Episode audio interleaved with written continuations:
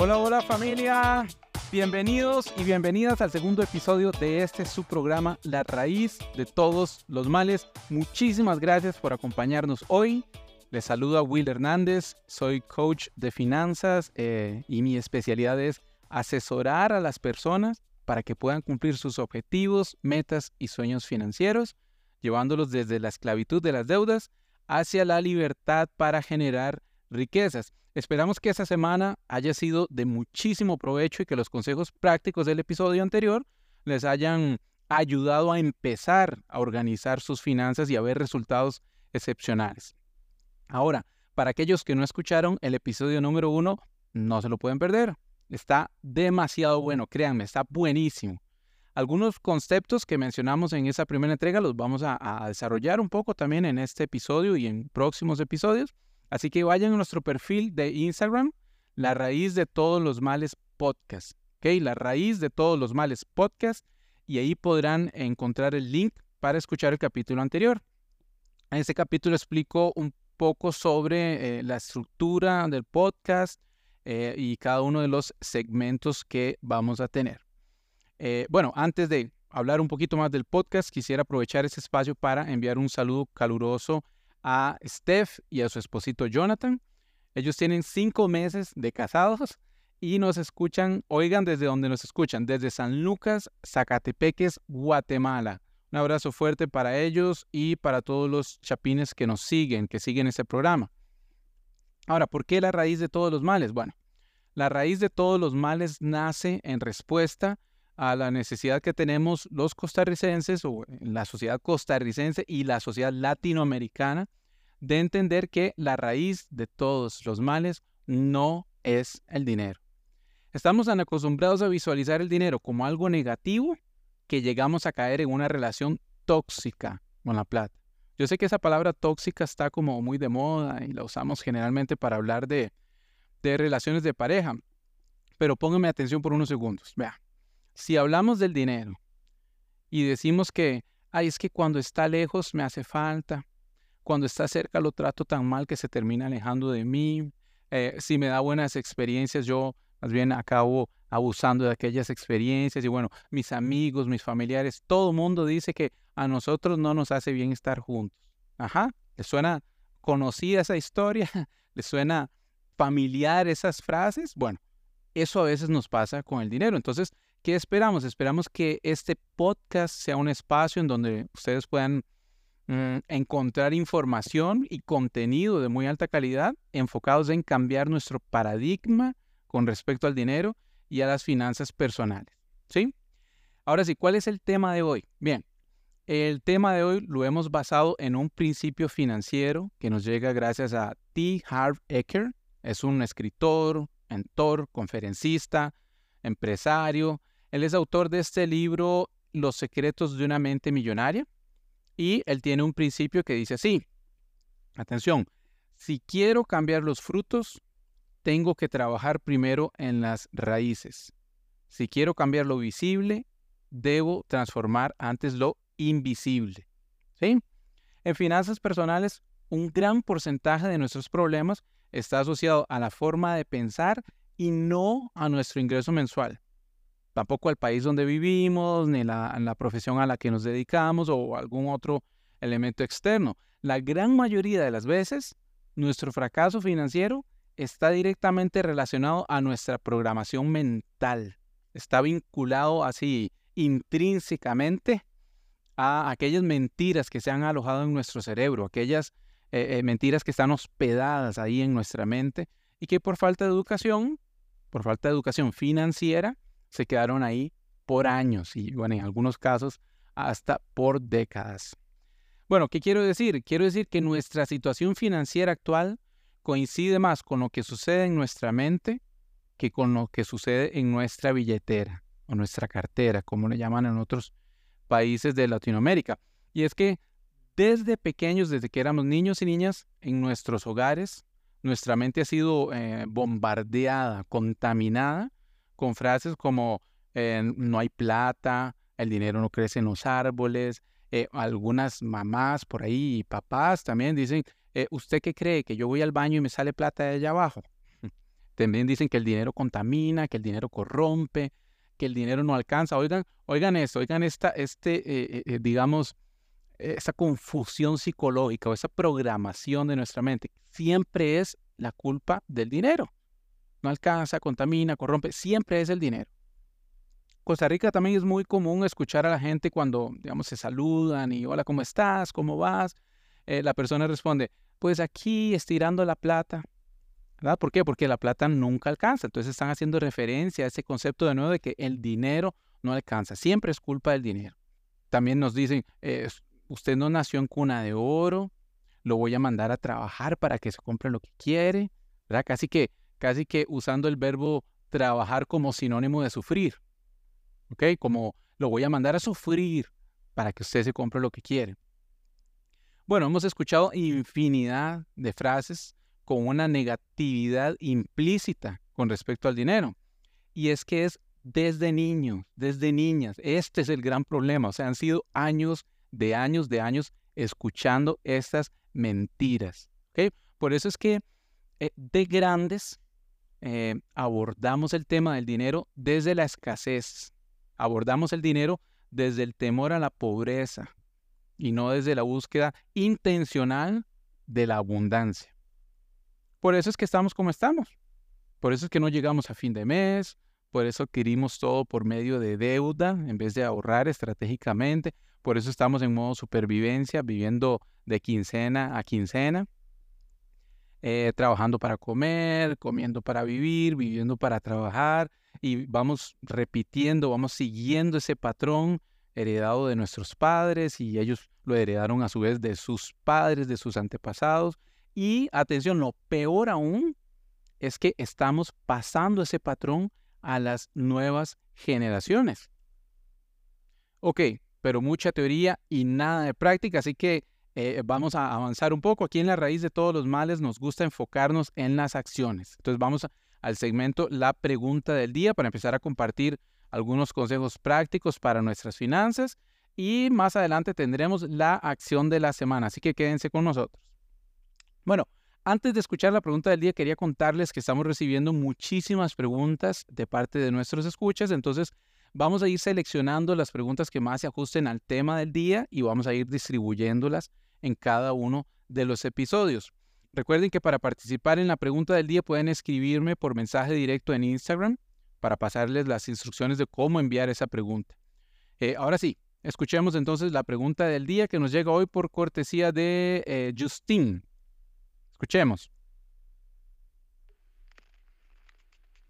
Hola, espero que estén muy bien. Mi nombre es Justin Prieto, tengo 32 años, soy diseñadora industrial especialista en gestión de proyectos y respecto a mis finanzas, me encantaría saber cómo puedo usar mi aguinaldo o como le decimos en Colombia la prima de una mejor forma. Gracias. Ok, buenísimo. Muchísimas gracias, Justin. Muchísimas gracias por participar. Y bueno, ya se imaginarán entonces por qué seleccionamos esta pregunta para este episodio, ¿sí? Eh, en Costa Rica y en algunos países de Latinoamérica ya cayó el aguinaldo. Bueno, ya cayó la prima, como le dicen en, en, Colombia, en Brasil le dicen el décimo tercero salario, ¿ok? Pero ese dinero adicional que llega siempre en el mes de diciembre, eh, eh, ya lo tenemos. Muchas de las personas que pues trabajan en empleos formales o trabajan como empleados para, ¿verdad? Empresas, entonces ya, ya está esa platita ahí. y bueno, solo comentarles que para mí el aguinaldo es una prueba fehaciente de que si ganáramos más dinero, gastaríamos más dinero. ¿Okay? Hay gente que dice, ah, es que si yo ganara más dinero podría ahorrar más. Si yo ganara más dinero podría invertir más. Si yo ganara más dinero, entonces no tendría que eh, consumir a través de deuda. ¿Ok? Pero no. ¿Qué es lo que pasa? Cada vez que nos cae el aguinaldo, este, recibimos, ¿verdad? Ese aguinaldo y vamos directo a gastarlo. Vamos a quemarlo en compra de regalos, adornos navideños, salidas a comer, bueno, muchas otras cosas. Pero bueno, es nada más un comentario, se los dejo por ahí para que lo piensen, para que mediten en ello. Esta vez va a ser diferente porque estamos educándonos en finanzas personales y hemos tomado la decisión de transformar nuestra mentalidad con respecto al manejo del dinero. Entonces, ¿qué vamos a hacer? Vamos a presupuestar nuestro aguinaldo. Vamos a decirle a ese dinero hacia dónde ir en vez de preguntarnos en enero para dónde se fue la plata, para dónde se fue mi aguinaldo, para dónde se fue ese montón de dinero que en la mayoría de los casos es eh, un, el 100% del salario, ¿verdad? Es, un, es, un, eh, es como que si se doblara el salario en, el mes de diciembre.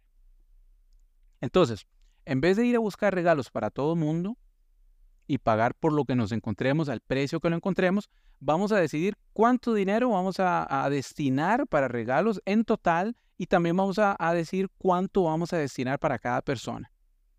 Vamos a decidir y definir cuánto vamos a gastar en comidas o restaurantes, cuánto en ropa, eh, cuánto, no sé, en paseos, etc. Y muy importante, nos vamos a ajustar a ese presupuesto. Ok, sea tu tía favorita, ah, es que esa tía favorita siempre le regalo em, y lo que dispuse para ella son 20 dólares, pero el regalo que ella quiere cuesta 50 dólares, entonces vamos a hablar con la tía. ¿Sí? Y vamos a explicarle que para ese año tomamos la decisión de ordenar nuestras finanzas y que por este motivo vamos a darle un regalito más sencillo. Ay, es que ella siempre fue muy especial conmigo, ella me cambió los pañales cuando yo era bebito. Bueno, con mucha más razón, la tía va a entender, ¿no? Que es que mi novia me pidió que le comprara un celular, mi, mi puchunguita, ¿verdad? Porque el celular de ella no funciona este, bueno, pues vamos a hablar entonces con la novia, le vas a explicar que estás tomando decisiones financieras que van a impactar tu futuro y el de ella y que por ese año no va a haber celular. Ah, no, que va, es que si yo le digo eso a mi novia se me va, se me va la puchunguita, me quedo solo en diciembre. Ok, está bien, te vas a quedar solo en diciembre, pero te vas a ahorrar una platita y en enero puede que llegue la indicada, porque te aseguro que si tu, no, si tu novia se enoja porque no le compraste ese celular, entonces ella no es la indicada, definitivamente. ¿Ok? Bueno, que mi hijo quiere esto, que mi papá quiere lo otro. Entonces, para resumir, familia, ¿qué vamos a hacer? Vamos a reunir a toda la gente, papá, mamá, tíos, primos, sobrinos, el vecino que nos cae súper bien. Vamos a reunir a todo el mundo y les vamos a decir, vamos a hablar con ellos y les vamos a explicar que este año nos estamos educando financieramente, que estamos siguiendo el podcast La raíz de todos los males. Se los vamos a compartir, por supuesto, el podcast. Y este que por este motivo este año los regalitos van a ser más sencillos. Al final de esa reunión vas a identificar fácilmente quiénes son familia de verdad, quiénes realmente te aman, quiénes realmente quieren lo mejor para vos. ¿Cierto? Ahora, Atención, este es, este es el primer escenario. Recuerden, la pregunta del día la respondemos con varios escenarios. El primer escenario es alguien que no tiene deudas, que pues va a destinar su aguinaldo para los gastos de diciembre, entonces presupuestemos nuestro aguinaldo de esta forma. Para una persona que tiene deudas, ¿qué vamos a hacer? Bueno, la decisión es muchísimo más radical. Vamos a tomar ese excedente de dinero y se lo vamos a empujar a aquella deuda, ¿ok? Vamos a, darle al capital de la deuda para poder salir de aquel asunto lo, más rápido posible. ¿okay? Em, ah, pero es que me voy a quedar sin aguinaldo, ¿qué voy a hacer? Este, no voy a poder dar regalos. Bueno, a eso nos referimos cuando decimos pagar por nuestro pasado. En vez de planear tu futuro, estamos pagando por nuestro pasado cuando adquirimos deuda. Y el aguinaldo, familia, es es como ponerle dinamita a la deuda. ¿okay? Es como poner dinamita, eh, eh, empezar a matar esa deuda y correr hacia los campos de la libertad para generar riqueza. ¿sí? Eh, bueno, ya me estoy poniendo muy poético, muy metafórico.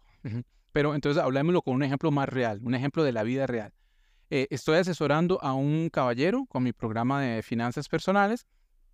Él es autoempleado, o sea, él no tiene un aguinaldo, no tiene prima, pero él brinda servicios profesionales y lo que está haciendo es tomar el excedente que está generando, eh, está generando en esas fechas y lo está guardando para poder eh, juntar, para poder reunir eh, mil dólares y pagar una deuda de mil dólares que tiene. pagando esta deuda, su salario queda menos comprometido, bueno, el, dinero que él genera mensualmente queda menos comprometido para poder empezar a construir un patrimonio para él y para su familia. Ese sería el segundo escenario. ¿ok? Ahora, el tercer escenario.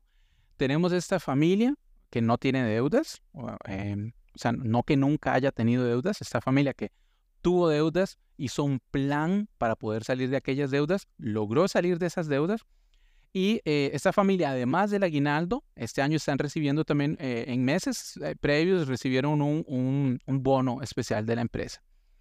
Ellos ahorraron ese dinero y lo guardaron y lo están juntando con su aguinaldo.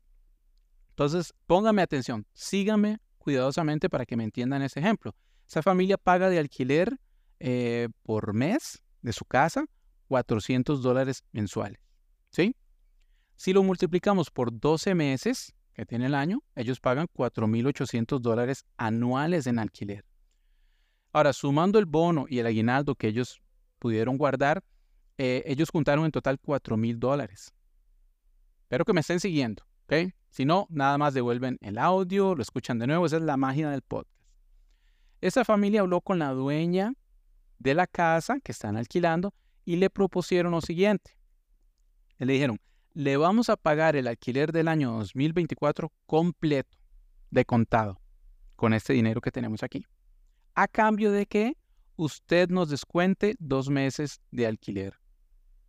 Ah, pero ¿quién va a aceptar ese negocio? Bueno, ¿qué pasa? Esta señora tiene una deuda de la cual quiere salir lo más rápido posible. Entonces, ¿qué le respondió? Le digo, por supuesto, eso no funciona. Ustedes me dan esos cuatro mil dólares y yo le eh, abono esos 4 mil dólares al capital de mi deuda y salgo súper rápido. Me, puedo ahorrar más de un año en, el pago de esa deuda. Entonces, pues a ella le funciona. ¿Y qué va a hacer entonces esta familia? En 2024 va a tener desde enero hasta diciembre 400 dólares libres por mes. Estoy haciendo comillas aquí, ¿ok? La plata nunca sobra. 400 dólares libres van a tener en el 2024. Entonces ellos decidieron invertirlos en un ahorro de interés compuesto y al final de los 12 meses, ¿verdad? Eh, ellos van a haber ahorrado 4.800 dólares. Más los intereses ganados, que son más o menos 440 dólares, ellos van a tener un total de 5.240 dólares. O sea, ellos están sacrificando 4.000 este diciembre para tener 5.240 eh, dólares eh, diciembre de 2024. O sea, una ganancia eh, aproximada de 1.240 dólares en tan solo 12, meses. O sea, lo que ningún banco te puede dar. Ah, pero la familia se queda sin aguinaldo y, no pueden regalitos y, las fiestas y, y, el compartir. Bueno, esta familia, recuerden, les dije, ellos ya salieron de deudas, ya pasaron por aquella etapa. Entonces, ¿qué hicieron? durante todo el 2023 ellos ahorraron mensualmente, bueno, quincenalmente, ahorraron quincenalmente una cierta cantidad para poder sufragar los gastos de diciembre. Entonces, oigan la estrategia, ahorraron un poquito, quincena a quincena, mes a mes, para poder eh, costear estos gastos de diciembre. Y el grueso que reciben el aguinaldo y este bono lo invierten de esa forma para obtener una ganancia mucho mayor en diciembre del año que viene. ¿Listo? Entonces esos son los tres escenarios, tres tips para poder hackear el aguinaldo eh, eh, o la prima. Este, y la pregunta de nuevo nos llegó por cortesía de nuestra amiga eh, Justine de Colombia. Muchísimas gracias, Justine. Saludo a todos los colombianos y colombianas que siguen el programa también. Bien, Vamos ahora entonces familia a la acción de la semana. Yo les voy a pedir que por favor le pongan pausa a este asunto, que vayan, tomen papel y lápiz y anoten la acción de la semana, por favor. Necesitamos, como hablábamos al inicio del programa, necesitamos reprogramar nuestra mente. Necesitamos empezar a pensar desde la abundancia. En, realidad nos urge empezar a planear nuestro futuro en vez de vivir pagando por nuestro pasado. Eh, ¿Cómo? Bueno, una acción sencilla pero poderosa que podemos tomar es planear nuestra situación financiera ideal, establecer metas y objetivos, eh, preguntarnos ¿Cuál queremos que sea la situación financiera en la que queremos vivir a partir de hoy? Entonces vamos a hacer lo siguiente.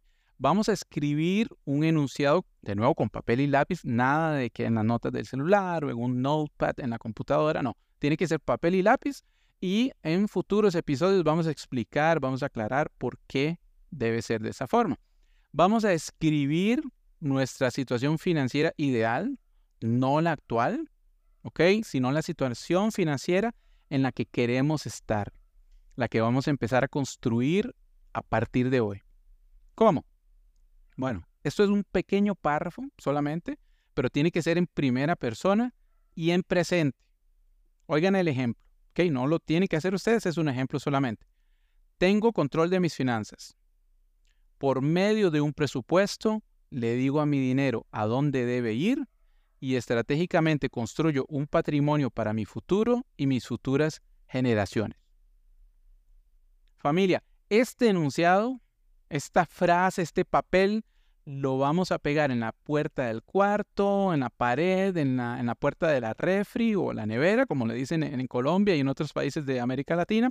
Vamos a pegarlo en un lugar en donde inevitablemente lo tengamos que leer varias veces al día. Y no solo lo vamos a leer, sino que lo vamos a leer en voz alta, que nuestros oídos puedan escucharlo, que nuestro cerebro pueda procesar aquella eh, información. Por eso es que estamos hablando de reprogramar nuestra mente. Vamos a empezar a saturar nuestro cerebro de tantas frases positivas que vamos a terminar reprogramando nuestro mindset, nuestra configuración mental, nuestro paradigma con respecto al dinero.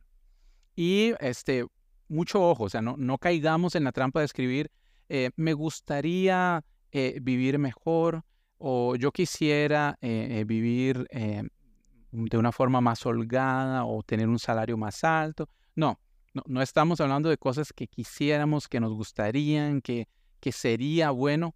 Recuerden que estamos contrarrestando la programación mental a la que hemos sido sometidos desde niños, desde niñas. Aquellas frases que escuchábamos eran totalmente directas y en tiempo presente. No hay plata, el dinero corrompe, la plata no alcanza, todo en presente. Era una afirmación. Entonces vamos a visualizarnos a nosotros mismos como personas en control absoluto de nuestro dinero. No importa si hay deudas, si hay pagos atrasados, inversiones fallidas, si no estamos ahorrando, o sea, no hay problema.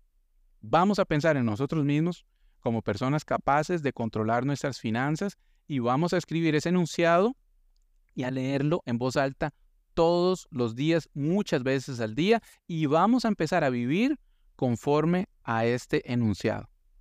De acuerdo, familia, pongámonos a trabajar en esto y verán que sus vidas empiezan a cambiar y les puedo asegurar por experiencia propia que van a empezar a ver resultados que nunca imaginaron en sus finanzas, en las finanzas de su familia, eh, eh, de una forma integral. ¿Sí?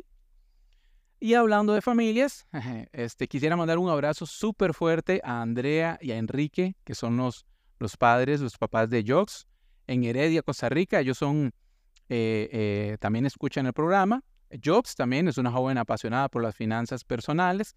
Y bueno, muchas gracias por seguirnos, muchas gracias por escucharnos. Esperamos que eso sea de muchísima ayuda para ustedes. Eh, listo familia, entonces antes de irnos solo quiero recordarles que en finanzas personales ser normal te hace mal. No olviden eso. Los escuchamos la próxima semana en su programa La raíz de todos los males, en donde nos gusta ser anormales. Abrazo fuerte familia. Chao.